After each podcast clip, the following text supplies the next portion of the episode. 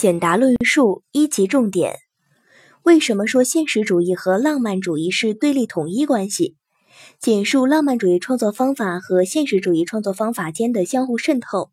为什么说现实主义和浪漫主义两种创作方法是艺术史的主流？艺术的创作方法是多种多样的，现实主义和浪漫主义是其中最重要的两种。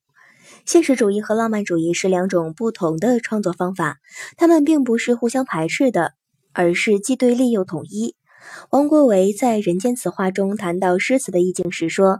有造境，有写境，此理想与现实两派之所由分。然二者颇难分别，因大诗人所造之境要合乎自然，所写之境亦要临于理想故也。”在中外艺术史上，既不存在纯而又纯的现实主义作家和作品，也不存在纯而又纯的浪漫主义作家和作品。实际生活中的理想和现实不能分割，艺术创作中的现实主义和浪漫主义同样不能分割。正如高尔基曾说过，在伟大的艺术家们的身上，现实主义和浪漫主义时常好像是结合在一起的。如杜甫的“茅屋为秋风所破歌”，在真实的描写生活的基础上，又包含有直接的感情的倾吐和理想的抒发；后者如雨果的《巴黎圣母院》，其基本精神倾向于浪漫主义，但又不乏现实主义对生活的真实描绘。梁启超认为，屈原在对现实的冷静观察中，常发挥理想和想象，在追求理想时又灌注了关怀现实的热情，是冷与热、理想与现实的结合。再如文学名著《水浒传》，他描写的生活是现实的，然而在英雄形象的塑造上，却明显的采用了浪漫主义的手法。作品中，林冲、武松、鲁智深等人物身上无不有着在现实生活的基础上理想化的东西。